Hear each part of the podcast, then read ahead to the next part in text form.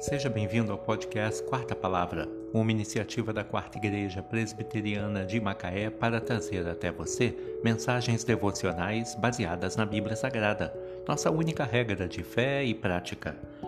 Nesta terça-feira, dia 15 de março de 2022, veiculamos a quarta temporada, o episódio 131, quando abordamos o tema Cobiça, o caminho do fracasso.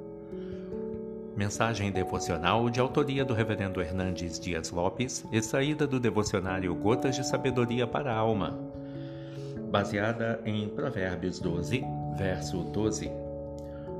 O perverso quer viver do que caçam os maus, mas a raiz dos justos produz o seu fruto.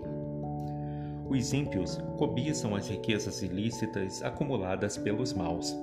Como parasitas, procuram viver da seiva dos outros como sanguessugas, nunca se satisfazem e querem sempre mais. São ávidos pelo lucro fácil, são rápidos para armar esquemas de corrupção que assaltem os cofres públicos. São espertos para tirar vantagens imediatas.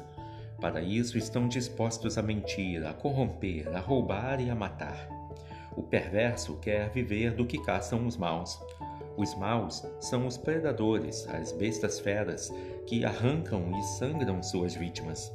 Os perversos são aqueles que se repassam e se abastecem dos despojos deixados pelos maus. Nossa sociedade, fermentada pela maldade, embriagada pela injustiça e dominada pela opressão, tem produzido uma alcateia desses lobos devoradores suas vítimas estão espalhadas por todos os lados. O fruto dessa cobiça é maldição, miséria e morte. Mas a raiz dos justos floresce e produz o seu próprio fruto. O justo não é governado pela ganância insaciável, mas pelo trabalho honesto.